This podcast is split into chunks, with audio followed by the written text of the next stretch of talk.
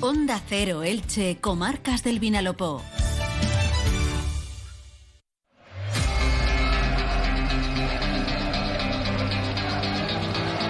Deportes en Onda Cero Elche, con Monserrate Hernández.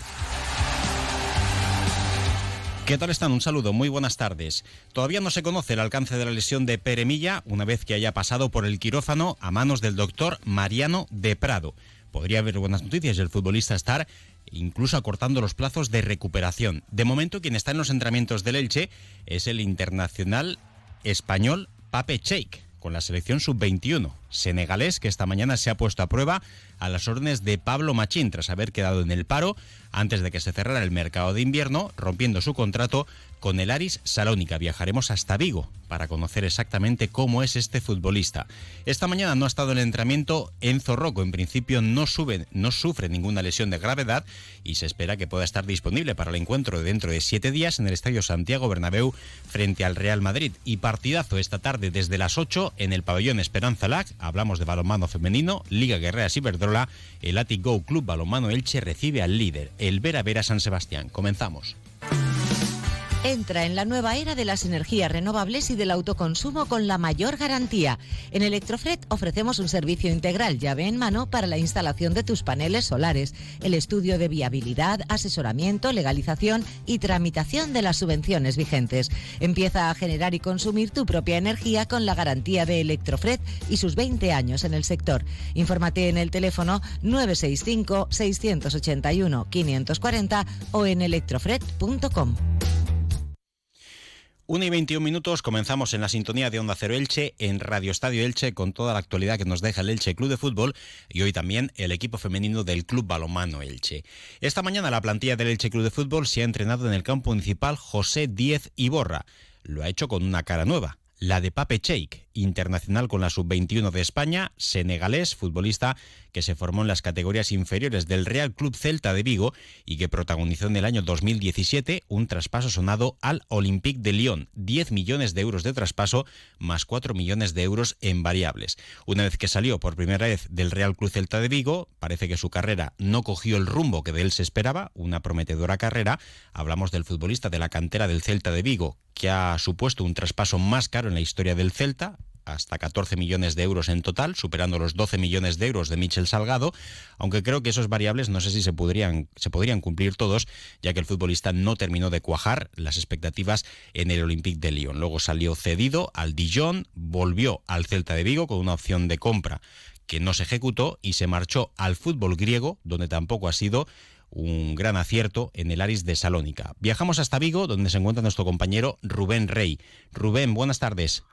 Hola Monserrate, ¿qué tal? Buenas tardes a todos. Bueno, ¿qué nos puedes contar de Pape Cheik, un futbolista que esta mañana ha sido la sorpresa en el entrenamiento del Elche Club de Fútbol, que hace ya años estuvo en el Celta de Vigo, luego tuvo una segunda etapa y que parece que no ha terminado de cuajar, ahora que tiene 25 años, esa prometedora carrera futbolística que de él se esperaba, ¿no? Sí, el senegalés llamado a ser un jugador importante con una perspectiva, una eh, carrera muy prometedora cuando debutó con apenas 18 años en el Real Club Celta. En esas dos primeras temporadas, insisto, muy jovencito, llegó a jugar 22 partidos en primera división y verdaderamente apuntaba a grandes maneras. Tanto es así que efectivamente el Olympique de Lyon, en uno de los traspasos, eh, sin duda en relación calidad-precio, pues eh, más eh, jugosos para el Real Club Celta, pagó 10 más 4 millones de euros porque era un jugador que apenas tenía recorrido y el, Olympique de Lyon hizo esta increíble inversión. Los 4 millones de euros no creo que se hayan cumplido porque eran en variables y en cuanto llegó a Francia, el Olympique de Lyon tuvo mucho más protagonismo en el filial, en el primer equipo apenas jugaba. Y no está claro exactamente muy bien por qué, pero su carrera se ha ido, efectivamente, como comentabas, Monserrate, eh, diluyendo, perdiendo trató de reactivarla en el regreso al Celta, aquel verano del retorno de Santimina, de Denis Suárez, de Rafinha, él, volvía también con grandes expectativas y, tampoco no funcionó. Después, un poco, no sé, una carrera errática dando tumbos en Francia, en el Aris Salónica, creo que es su última parada, eh, en ningún sitio jugó y se ha ido, se ha ido perdiendo este talento. Bueno, jugador eh, en su momento muy físico, muy físico, eh, un tanto desordenado en lo táctico, con, lecturas a veces un tanto equivocadas de, jugadas, de acciones, de, partidos.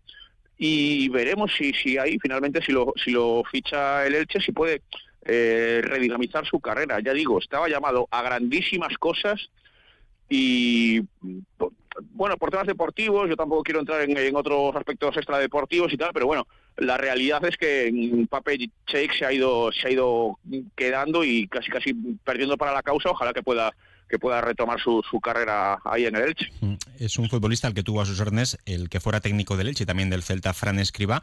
Y cuando pensamos en un centrocampista senegalés, hablamos o normalmente pensamos en un jugador de mucho físico. Eh, no es un jugador corpulento, mide metro ochenta, 68 kilos de peso, pero sí me dicen que es un jugador que abarca bastante campo, que no es tan intenso como por ejemplo aquí en Elche se recuerda a Wakasu Mubarak, pero que también tiene buen pie, es diestro y en ocasiones también puede llevar el balón, incluso rompiendo una línea en el centro del campo. ¿Es así, Rubén? Sí, es un jugador eh, potente, eh, rápido, tiene efectivamente mucho recorrido. No es el prototipo, a lo mejor, de, medio centro, como tú decías, eh, africano muy, muy robusto, muy fuerte, casi armario. No es ese, ese tipo de jugador. Diría que tiene una vocación quizás un poco más ofensiva que no tanto de contención. Em, tiene buen pie, pero tampoco demasiada llegada. Y yo creo que su gran laguna me, da la sensación, eh, amén de otras consideraciones que pueda haber, eh, su gran laguna está en el aspecto táctico. Es un jugador bastante caótico en el, en el terreno de juego, con, malas interpretaciones, lecturas de, del juego. Creo que tiene un potencial impresionante, pero que eh, le falta esa, esa, esa lectura táctica de, las acciones, de, de los partidos, de las jugadas. Eh, por ejemplo, en Vigo, en su segunda etapa, pues es que eh, prácticamente salía a, tarjeta o a expulsión por, partido porque iba fuera de tiempo, porque tampoco es que sea duro ni sucio, no, pero iba a destiempo, iba mal. Bueno, no sé, eh, ya digo, tiene, tiene un potencial impresionante, no sé exactamente cómo estará ahora, ya con 25 años, todavía es muy joven, tiene tiempo de sobra y, y ojalá que pueda reconducir su, su carrera. Rubén, muchas gracias, muy amable. Muchas gracias a vosotros, un saludo. Bueno, pues como decíamos, Pape Cheik, novedad hoy, 25 años en el entrenamiento del Elche, va a estar unos días, hay dos fichas libres, el dorsal número 12 y el dorsal número 25, y el secretario técnico Sergio Mantecón y el técnico Pablo Machín tendrán que decidir si finalmente se queda o no. Por cierto, a través de las redes sociales también nos han preguntado qué ocurrió con Guacaso. Le dieron de plazo hasta el día 6 de febrero para que su equipo eh, chino contestara sobre si le concedía o no la carta de libertad por reiterados impagos. Si alegaba, la FIFA ha ampliado ese plazo hasta el día 11 de febrero y de momento Guacaso Mubarak tiene contrato con su club chino y está cedido en el fútbol belga. Así que de momento no es una opción para el Elche a no ser que quedara libre y en ese caso también también habría que ver el precio y si finalmente es lo que pide el club, también un futbolista que arrastra eh, problemas en la rodilla izquierda y en principio pues parece más un sueño o una aspiración eh, más de la grada que del propio club. Por otra parte, ayer el Elche Club de Fútbol presentaba en la Plaza de Baix la exposición 100 años de sentimiento frangiverde. Es una delicia. 14 prismas de tres caras, de 2 metros 20 de altura, más de un metro por cada una de esas caras de ancho y la verdad es que da gusto. Esta mañana había mucha expectación cuando eh, venía de camino a la emisora desde el centro y muchísimos aficionados eh, leían detenidamente esa exposición que tiene como comisarios y promotores a Miguel Ors y Antonio Javier Pamies, con la colaboración de Grupo Tema Inmobiliario y también de La Caixa, con la cátedra Pedro Ibarra de fondo y por supuesto el Elche Club de Fútbol. Ayer el presidente del Elche, Joaquín Buitrago, hablaba de esa exposición 100 años de sentimiento frangiverde. Los primeros que vengan se van a encargar de hacer el boca a boca y yo creo que no va a haber nadie que no pase por aquí. Algunos estoy seguro de que pasarán una y otra vez y, y se juntarán para rememorar viejos tiempos. De todas las imágenes que forman esta exposición, cerca de 500, ¿cuáles han sido las que más te han impactado, te han despertado la curiosidad? Es que no podemos quedarnos con una en concreto porque eh, todas tienen su, su momento. Yo, sí que hay muchas que, impactarme a mí personalmente, pues aquellas que, que me, han, me, han, me, han, hecho recordar pues eh, determinados momentos del, del, Elche, ¿no? Pero bueno, sí que es cierto que hay otras muchas que, que no habiendo sido o, estando presente son muy importantes y, y creo que tienen su, su gran significado. ¿Cuáles son los próximos actos que tiene previstos el Elche Club de Fútbol dentro del centenario? Bueno, tenemos, no sé fecha exactamente, pero bueno, tenemos lo que es el, el de la bandera del centenario, tenemos que, instalar una estatua en el, estadio, tenemos lógicamente pues que el, gran acto de, recibir la medalla de, oro de la ciudad, que para nosotros es, un, acto magnífico porque prácticamente es una distinción casi exclusiva y, bueno, tenemos varios actos más que, con, los colegios, etcétera el presidente de Leche, Joaquín Buitrago. Vamos a escuchar también qué es lo que decía el alcalde de la ciudad, Carlos González, que junto con Miguel Ors y Antonio Javier Pamies también hablaba ante todos los asistentes, la plaza de Baix que se llenó ayer de personalidades, exjugadores, leyendas, directivos, exdirectivos, expresidentes. Llamó la atención la ausencia de José Sepulcre, que tampoco tiene protagonismo en esa eh, exposición, también hay que decirlo, ni tampoco Cristian Bragarnik, entre otras cosas, porque, según Miguel Ors, eh, esta temporada no ha entrado, si bien Cristian Bragarnik ya lleva en el Elche desde el año 2019. Escuchamos al alcalde Carlos González. Bueno, efectivamente, creo que estoy convencido de que esta va a ser una de las exposiciones más visitadas de la ciudad porque el Elche concita un enorme interés para los ilicitanos y ilicitanas, especialmente para los jóvenes, pero estoy convencido mm, que detrás de una historia, que detrás de un siglo de historia que concita el trabajo de muchas generaciones, eh, las aportaciones de muchas generaciones, serán multitud, serán miles los ilicitanos y ilicitanas que visiten esta exposición. Estoy convencido, insisto, que será la más visitada de la historia de la ciudad. Bueno, pues ahí quedaba lo que decía el alcalde. En cuanto al próximo partido, Real Madrid-Elche, miércoles de la semana que viene, día 15 de febrero, 9 de la noche, se han puesto a la venta 334 localidades para la afición del Elche, para la afición visitante, al precio de 40 euros. Así que veremos si la gente se anima también entre semana, miércoles por la noche con el frío, a presenciar este partido.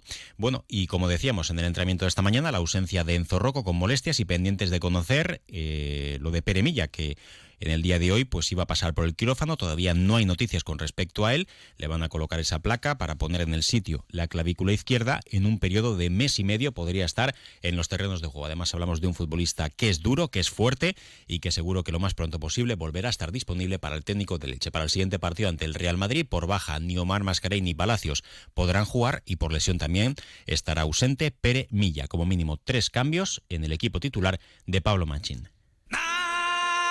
Gran Circo Alaska te presenta el musical circense del Rey León. Será en Elche, junto al centro comercial La View. Un fantástico espectáculo para toda la familia. Funciones del 2 al 12 de febrero. Compra ya tu entrada en grancircoalaska.es y disfruta de un espectáculo inigualable de El Rey León.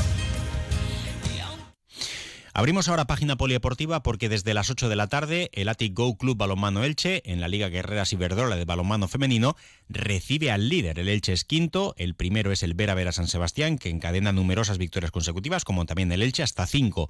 En la Liga, Felipe, buenas tardes, un auténtico partidazo.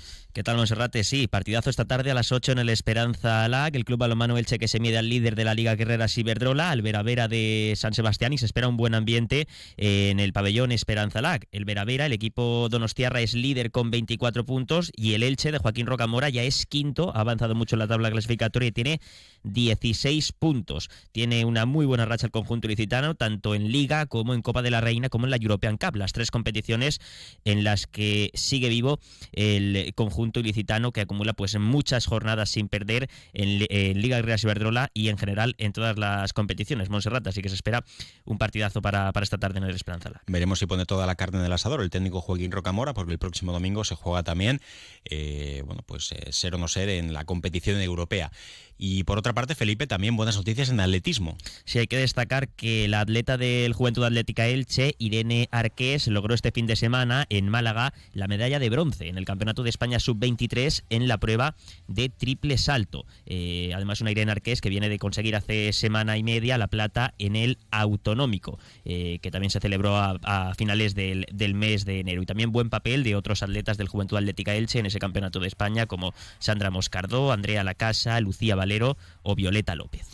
Gracias, Felipe. Para terminar, destacar también la victoria en categoría femenina élite de la ilicitana Ariana Ródenas en Shishona. Ya se encuentra de camino a Castellón para disputar la Mediterranean Epic. También destacar que el taekwondista ilicitano Hugo Arillo el pasado fin de semana lograba la medalla de bronce en el Open Internacional que disputaba, mientras que Raúl Martínez caía en primera ronda. No han podido disputar, evidentemente, el Open Internacional de Turquía, que era la siguiente prueba que tenían como consecuencia de la tragedia que se ha vivido en estos últimos días. Lo dejamos aquí, no queda tiempo para Momento ahora para la información local y comarcal con David Alberola. Un saludo.